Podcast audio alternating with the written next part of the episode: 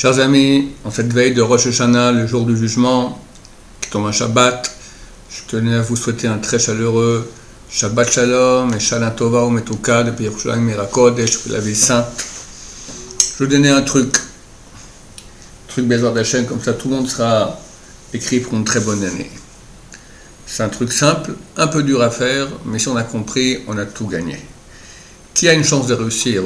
À passer au jugement. Qui peut dire j'ai fait de choix sur tout, j'ai pas de péché C'est impossible. Agmara, elle donne, un, elle donne un truc. Elle dit, c'est écrit dans les 13 articles de Miséricorde d'Hachem, Nos al pécha.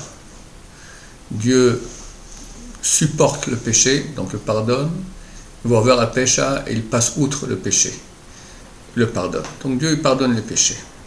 Les sages d'Israël ont dit, les minosavon, à qui il excuse le péché, pardonne le péché, les miches ouverts à péché, celui qui excuse aussi le péché que son prochain lui fait. Ça veut dire être humble, ne pas se fâcher, quand on en fait du, du mal, ne pas répondre, ne pas s'énerver, ne pas en vouloir aux gens, pardonner, pardonner, pardonner, accepter, céder. Celui qui fait ça, immédiatement, Dieu lui pardonne tous les péchés. Est-ce qu'on a un système D, un truc plus beau que ça? On agit comme ça, fini, plus aucun péché. On est dans le livre de Tzadikim, une année que de bonheur, que de réussite, que de proximité de Dieu, que de bien. Vous voyez combien, il y a de souffrance dans le monde. On peut éviter tout ça.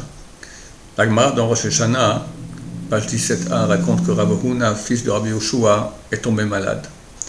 Alors papa est venu le visiter. Il a vu qu'il était en train d'agoniser. Il a dit aux gens, préparez déjà le linceul on va devoir l'enterrer dans quelques, dans quelques moments, il va mourir.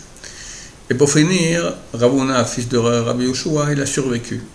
Alors, papa avait honte de le croiser dans la rue. Pour finir, un beau jour, ils se sont vus. Rav euh, fils de Yoshua, a dit à papa, t'en fais pas, t'as as raison, je devais mourir. Mais dans le ciel, Dieu a dit aux forces du mal, laissez-le. Pourquoi?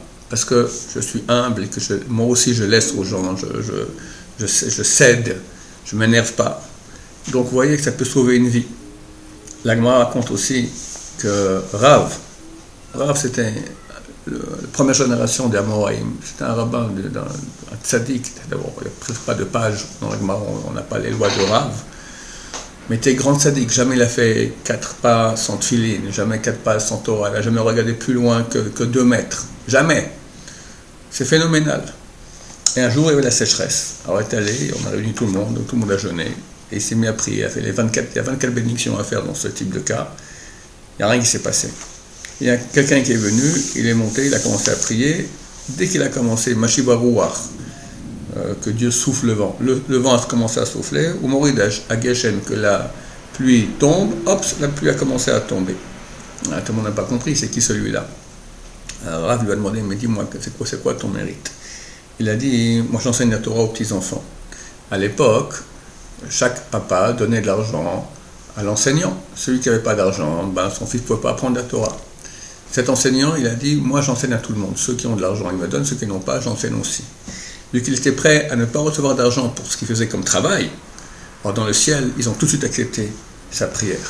Elle me raconte aussi, toujours dans le même traité Rosh Hashanah, qu'une fois il y a une sécheresse, Rabbi Lezer était allé prier.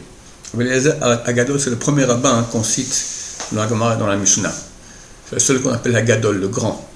On dit c'est un Gilgoul de Moshe Rabbein. Il a prié, il a prié, il a prié, rien du tout. Rabbi Akiva est venu. Il a dit Avinu Malkenu, notre père, notre roi, aie pitié de nous. Et hop, il s'est mis à pleuvoir. Tout le monde a commencé à dire Oh là là, ben, il semblerait que Rabbi Akiva, qui était l'élève de Rabbi Eliezer, il est plus grand que Rabbi Eliezer. Une voix est tombée du ciel, elle a dit Non, Rabbi Eliezer est plus grand, c'est lui le maître. Mais Rabbi Akiva, il cède beaucoup plus que Rabbi Eliezer. Il est humble, il cède.